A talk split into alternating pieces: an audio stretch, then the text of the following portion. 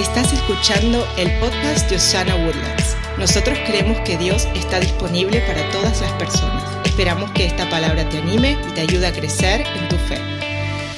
Esta mañana quiero hablarles de la promoción de Dios. Y, la, la palabra promoción, si no tenemos cuidado, es posible que nos desviamos del enfoque de esa palabra cuando estamos hablando de la promoción de Dios. ¿Por qué? Porque muchas veces al usar la palabra promoción, inmediatamente las mentes de nosotros piensan en las cosas. Pensamos en el nuevo trabajo, un aumento de sueldo, quizás una nueva relación o una relación reparada, o una nueva casa, una mudanza, o algo que es un objeto o algo y si no tenemos cuidado, nos enfocamos demasiado en el objeto de la promoción y no en el Dios quien nos da esa promoción. Porque Dios nunca nos va a dar algo que Él quiere que nos quite la mira de Él.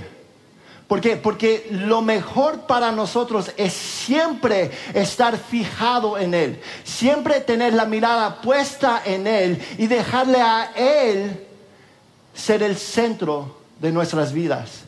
Y si no tenemos cuidado, la promoción puede sacarnos el enfoque de Él y ponerlo en, los objetos. Y además de eso, a veces, hablando de la promoción, quizás nos ponemos a pensar, bueno, ¿qué es, el, qué es la fórmula o, o qué es lo que hago, el 1, 2, 3, para llegar a recibir esa promoción? Pero no es así. Esa es una manera humana de pensar en la promoción. Entonces, para empezar, quiero hablar unos puntos de, comparación entre la promoción del hombre y la promoción de Dios. Primeramente, la promoción del hombre se trata con autopromoción, o sea, promocionando a mí mismo. O es que algo que se enfoca en mí. La promoción de Dios se trata con promover el reino de Dios, no tanto mi reino. La promoción del hombre se gana o se merece. La promoción de Dios se recibe y es por gracias, por gracia de Él, perdón. La promoción del hombre trae independencia, la promoción de Dios trae comunidad y una interdependencia uno con el otro, porque así nos creó Dios. La promoción del hombre nos enfoca en nosotros mismos, la promoción de Dios se enfoca en otros. La promoción del hombre significa algo más grande para mí. La promoción de Dios significa algo más grande para otras personas. O sea, que sea de bendición para ellos. Y finalmente, la promoción del hombre se mantiene por sí mismo. Pero la promoción de Dios se sostiene por Dios. O sea, que Él lo sostiene. Es sumamente importante recordar que la promoción es para nosotros, pero para ser usado a través de nosotros para las otras personas. Y si no tenemos eso en cuenta, nos desviamos muchas veces del plan que Dios tiene para nuestras vidas. Necesitamos enfocarnos en esa promoción de Dios para nuestras vidas y no estancarnos en las cosas aquí y ahora que no son el enfoque que Dios tiene para nuestras vidas. Entonces, no sé si es algo que han pensado durante esta serie, pero quiero recordarles que siempre, siempre, siempre, cuando Dios nos promueve, o Dios nos da las cosas, es para traernos más cerca a Él. Es para ayudarnos a traer otras personas también más cerca a Él. Y eso pasa en varias diferentes maneras, porque la promoción de una persona es único para esa persona. O sea, la manera que se ve en mí va a ser diferente que en Pastor Harold, que en Evan, que en mi esposa. O sea, con tantas personas. ¿Por qué? Porque Dios tiene una relación única con cada uno de nosotros. Entonces, si yo estoy viendo, comparando mi promoción con otra persona, estoy perdiendo lo que Dios tiene para mí. Y muchas veces al hacer eso, no nos damos cuenta que ya estamos viviendo en la promoción de Dios porque estamos comparando y buscando que se vea como el otro, como la otra, como esta persona o la otra persona. Es para nosotros, pero no para que lo aguantamos adentro, sino para ser de bendición. Entonces, para, para hablar un poco más de esto o, hablar más específicamente de la promoción de Dios, me vino a la mente eh, inmediatamente el pasaje en 2 de Corintios 3, o sea, la primera canción que cantamos de Gloria en Gloria está basada en ese capítulo. Pero antes de leerlo, quiero armar el contexto yo soy, para mí es muy importante el contexto del versículo en donde se encuentra, porque si no leemos el contexto, muchas veces perdemos lo que Dios está hablándonos a través de ese versículo. Porque si sacamos este versículo, el otro y el otro, es como que estamos armando una ensalada. Y muchas veces las ensaladas se arman bien, pero hay algunas cosas que se ponen allí que no necesariamente son buenos. O sea, para mí es, como que el conocimiento de, saber que el tomate es una fruta es importante. Pero la sabiduría de no poner un tomate en una ensalada de fruta es la aplicación de ese conocimiento. ¿Me, ¿Me, explico en eso? Entonces la idea es entender bien lo que Dios nos está transmitiendo, comunicando a través de su palabra. El contexto de 2 de Corintios 3 se basa en Éxodo 35. O sea que Pablo está hablando del pacto antiguo que se basaba en la ley mosaica, o sea, la ley de Moisés. Era una ley que era descriptiva. Y lo que significa eso es que la ley me mostraba que yo er, soy pecador. Pero la ley no tenía poder para salvarme de mi pecado. Entonces el segundo pacto que viene a través de la sangre de Cristo fue lo que me libera y me da la salvación. Es muy importante entender eso porque muchas veces de manera humana pensamos en las leyes y pensamos que eso es lo que Dios tiene para nosotros. Pero Dios tiene algo más. O sea, el cumplir de la ley se encuentra en Cristo y se encuentra en una relación íntima con Él. Entonces, Pablo está hablando de eso. El, el, capítulo de Éxodo 34, vemos la renovación del pacto de Dios con su pueblo. Moisés sube a la montaña, se queda allí por 40 días y noches, y el texto nos dice, sin beber, sin comer. Ahora bien, el cuerpo humano puede pasar 40 días sin comer pero yo creo que más o menos alrededor de tres, cuatro días sin beber algo, el cuerpo empieza a morirse. Entonces, literalmente Moisés fue sostentado en esa montaña con Dios. Yo no entiendo cómo sería estar físicamente en la presencia de Dios, pero sería algo increíble. Tan increíble que al bajar él brillaba, literalmente, la cara de él brillaba, tanto que se asustó el pueblo de Israel y pusieron un velo sobre la cara de él. Pablo en 2 de Corintios 3 está usando ese velo físico como una ilustración del velo sobre el corazón del pueblo de Israel al no entender la ley que estaban viviendo debajo en ese pacto. Y está hablando de, de Jesús rompiendo ese velo, quitándolo y ahora podemos entrar y entender más profundamente lo que Dios está hablándonos y también experimentar una vida basada en, el Espíritu de Dios en nuestras vidas. Porque en cuanto no tenemos ese acceso ahorita físico a la presencia de Dios, tenemos algo mayor dentro de nosotros que es el Espíritu Santo viviendo adentro de nosotros, que es más grande que la gloria de Moisés. Eso es lo que está diciendo Pablo. Entonces de allí llegamos al versículo 16. Vamos a leerlo. En cambio, cuando alguien se vuelve al Señor, el velo es quitado. Pues el Señor es el Espíritu y donde el Espíritu del Señor está, allí hay libertad.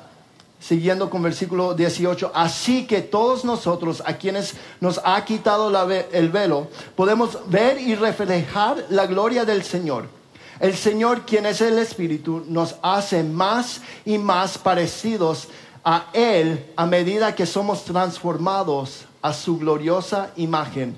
Algunas versiones traducen esa última parte que vamos de gloria en gloria.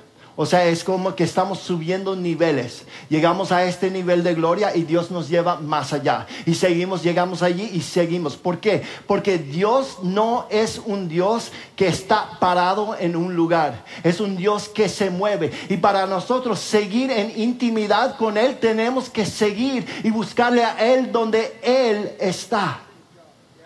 Y si no buscamos, si nos quedamos parados, si llegamos y decimos, aquí estoy ya, vamos a perder porque cuando llegamos ahí, Dios ya se ha movido al próximo paso en nuestras vidas.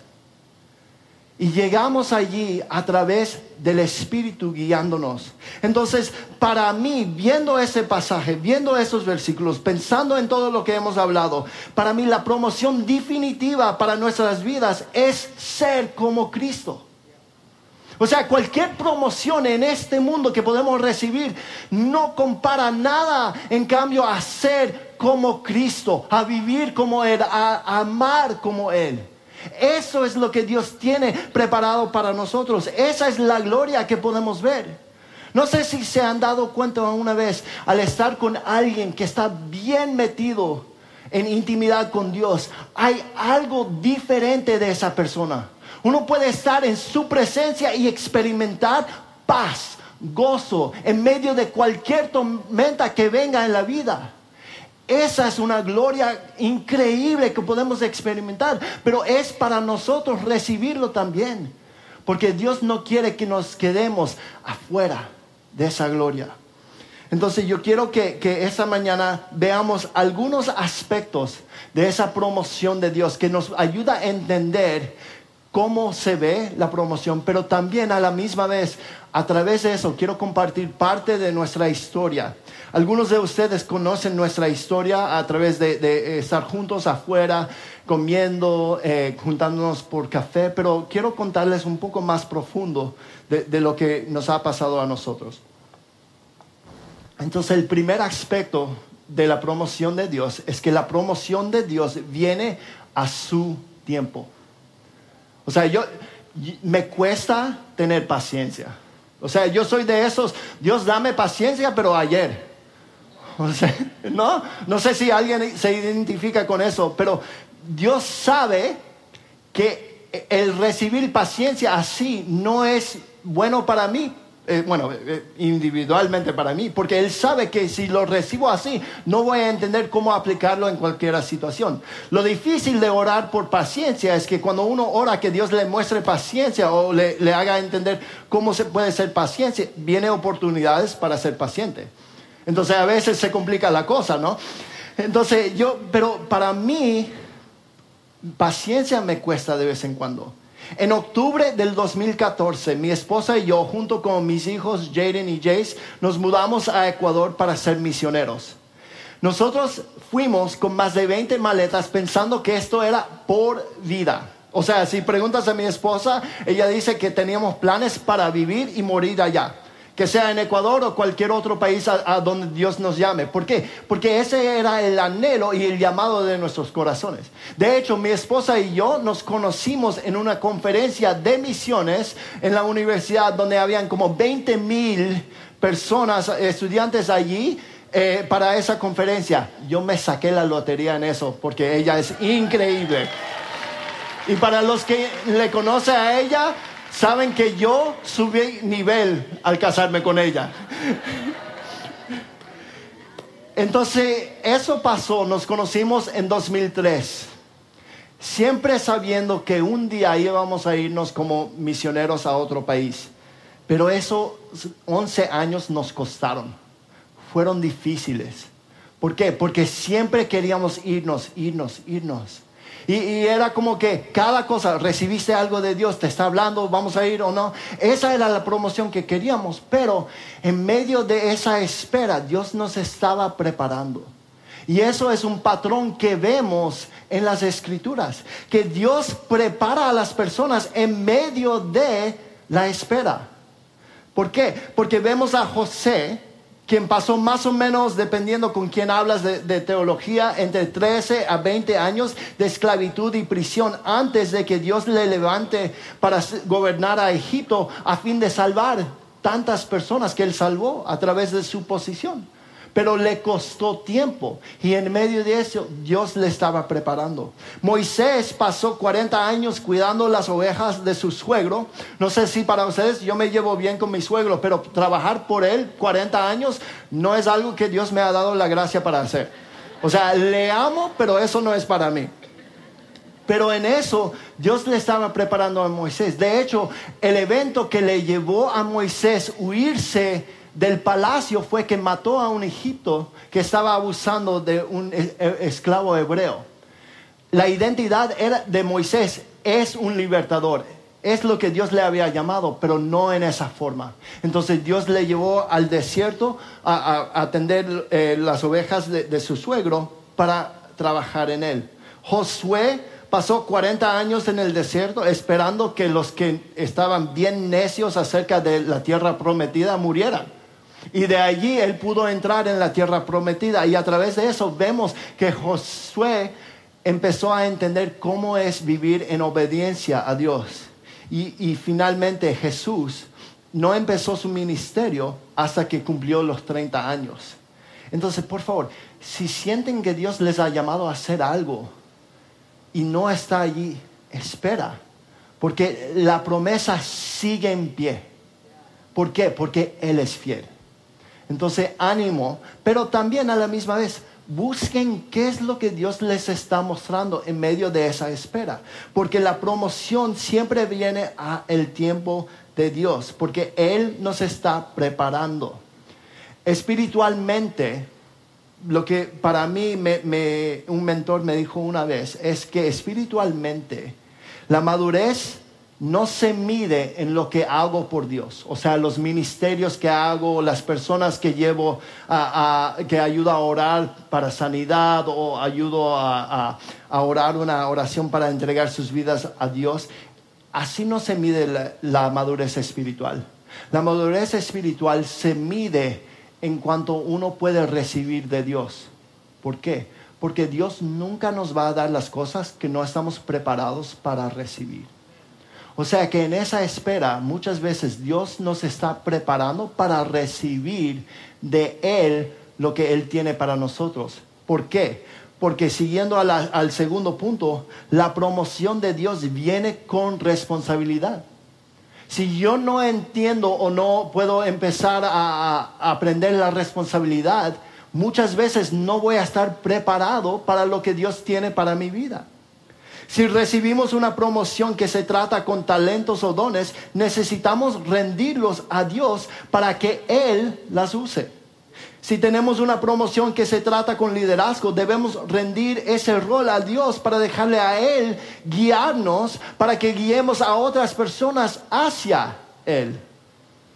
Si tenemos una promoción que se trata con dinero, necesitamos tener ese dinero como ofrenda para Dios. Él me lo dio, es para Él usarlo. O sea que yo tengo que administrar bien lo que Dios me ha dado tengo que ser responsable. Todas esas promociones requieren que nos juntemos con Dios para que Él lo administre de una manera responsable. ¿Por qué? Porque no es para nosotros, es para otros. Siempre, siempre de nuevo, quiero resaltar el punto, la bendición de promoción nos viene porque Dios tiene bendiciones para otras personas a través de nuestra bendición. Eso lo vemos Eso vemos en la promesa que Dios le dio a Abraham en Génesis 12. Yo te bendeciré para que a través de ti todas las familias del mundo sean bendecidos. Nosotros somos herederos de esa bendición a través de Cristo. Pero no es para que mantengamos esa bendición cerca a nosotros, sino es para compartirlo con otras personas. La bendición nunca es para que nos relajamos y no empezamos a trabajar. Es siempre para buscar cómo podemos ayudar a otras personas a través de esa bendición. Entonces tenemos que ser responsables porque la, la promoción requiere eso. ¿Por qué? Porque siempre la promoción de Dios nos lleva más cerca a Dios. Ese es el, primer el tercer aspecto de, de la bendición o la promoción de Dios. ¿Por qué? Porque desde el punto de vista de un trabajo, la promoción nos lleva más cerca al jefe, al líder, al director, quien sea, o el, ejecutivo, lo que sea. Esa, esa promoción nos lleva a otro nivel y con ese otro nivel tenemos más acceso a esa persona. Es lo mismo en el reino de Dios. Ahora bien, hay algo que quiero explicar, que ya tenemos completamente el acceso al Padre a través de la muerte de Cristo. Pero cuando yo recibo promoción, me acerco más a Dios y entiendo mejor qué significa tener todo el acceso a Dios. O sea, eh, yo, tengo un, iPhone. Yo, yo, sé que hay miles de videos de cómo usarlo y tantas cosas que se puede hacer. Yo quizás uso el 10% de, las cosas que yo puedo, eh, de que conozco con el iPhone yo tengo todo el acceso al 100% de lo que el iPhone puede hacer, pero solo conozco el 10%. Es lo mismo en nuestras vidas. Muchas veces no entendemos qué es lo que tenemos como herencia en Cristo y no sabemos cómo accesarlo. La promoción de Dios siempre nos lleva más cerca a Él, porque eso es lo mejor para nosotros. Y esa es la promoción que yo creo que Dios tiene para todos y quiere para todos. De nuevo, se ve diferente entre personas. Pero quiero hablar un poco de, para nosotros, lo que era esa promoción mayor, o, o mejor dicho, lo que Dios estaba preparando para nosotros. Porque en octubre del 2014 nos fuimos a Ecuador, de nuevo por vida en febrero, el quinto de febrero de 2014, yo tuve el privilegio de cargar por primera vez a mi hija Zoe. Hoy es el quinto de febrero. Y hoy ella cumpliría nueve años. Pero el séptimo de mayo Apenas tres meses después de su nacimiento, Dios estaba cargando a ella en sus brazos, dándole la bienvenida al cielo.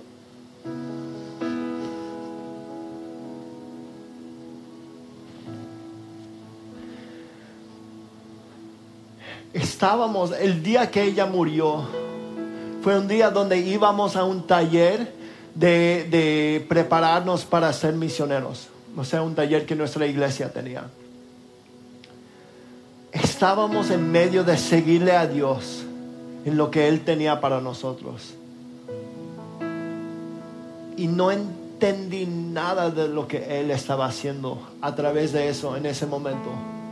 Pero Dios sí me dio una promesa. Yo recuerdo que cuando iba a la niñera, porque falleció en casa de la niñera, yo le dije a Dios, ahora bien, yo le dije de, voz alta, pero era Dios hablándome a mí a través de mis palabras.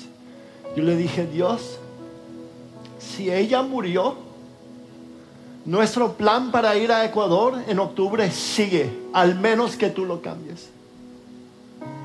No porque yo soy fuerte, porque Dios es fuerte. Entonces él dijo, sigan. Porque él sabía que en medio de ese dolor tremendo, el dolor más fuerte que he experimentado en mi vida, yo necesitaba algo de él, una promesa para aferrarme. Y sin eso, yo no sé lo que hubiera pasado con mi familia, pero seguimos y fuimos a Ecuador. Y pensábamos que eso era el fin, el plan de Dios. Dos años y medio después, estábamos vendiendo todas las cosas de la casa, empacándonos para regresar aquí a los Estados Unidos, porque Dios había cambiado algo. Pero lo que Él nos dio en esos dos años y medio fue un tiempo para sanar como familia, un tiempo para recibir de Dios, un tiempo para conocer unos amigos increíbles en Ecuador. Pero dolió, y a veces la promoción de Dios viene a través del dolor, viene a través de confusión. Y no lo entendemos en ese momento, sino que lo entendemos después al mirar atrás. Pero Dios no requiere entender para obediencia. El entendimiento viene después. ¿Por qué? Porque al regresar aquí en 2017, Dios a través de mi esposa y yo fundó un ministerio que ha caminado con más de 800 familias que han experimentado la muerte de un hijo. Ese no era mi plan. Ese era el plan de Dios. Pero Dios sabía que a través del dolor de la muerte de mi hija, Él podría usar esa parte de mi historia para abrir a los corazones de otras familias experimentando lo mismo acerca de la esperanza que hay en Cristo, quien venció a la muerte. Yo no puedo hablar con un padre que está de duelo acerca de su hijo o su hija que falleció sin que yo había caminado ese mismo camino. No lo puedo hacer. Dios sabía que ese era el plan para nuestra vida. Y lo digo no para asustarles, porque por favor, no estoy diciendo que Dios le va a dar algo tan difícil que, es para usarlo, no, sino que Dios usa todo, Él no desperdicia nada. Y muchas veces lo más doloroso de nuestras vidas es justo lo que Él quiere usar para glorificar a sí mismo a través de nosotros.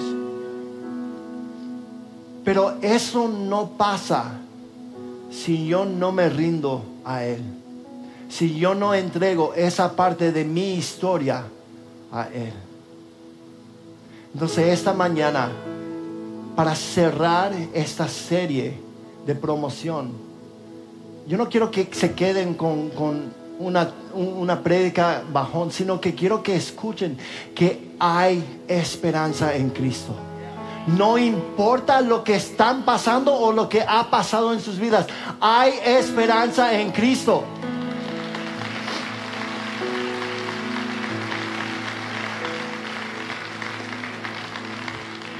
nueve años después, yo puedo decirles que puedo darle gracias a Dios por lo que Él ha hecho a través de la muerte de mi hija. Si, Dios me da la oportunidad de escoger mi ministerio o mi hija, 100% de cada vez voy a escoger a mi hija porque soy padre. Pero eso no significa que tampoco puede darle gracias por la muerte de ella y lo que Él ha hecho a través de eso. Pero eso no pasa si no rindo mi historia a Él, si no le entrego a Él. Entonces esta mañana quiero darles la oportunidad de entregar a Dios eso lo que están llevando.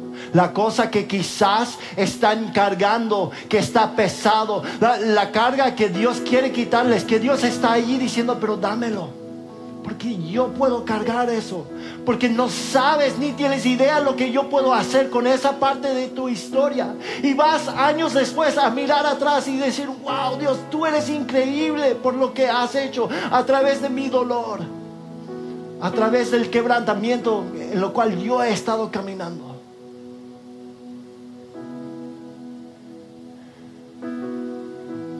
Porque Dios es un Dios redentor. Dios se rindió a dejar a su Hijo venir a la tierra, vivir entre nosotros, como nosotros, experimentar el dolor de nuestra vida, al fin de ir a una cruz para morir, pero no quedarse muerto sino para resucitar y darnos a nosotros el poder de que podemos resucitar cualquier cosa muerta en nuestras vidas que sentimos que Dios no puede con esto. Ese es el Dios que yo conozco. Ese es el Dios que quiere darte a ti la promoción. Este no es una fórmula de cómo se recibe la promoción. Es una manera de vivir rendido a Él.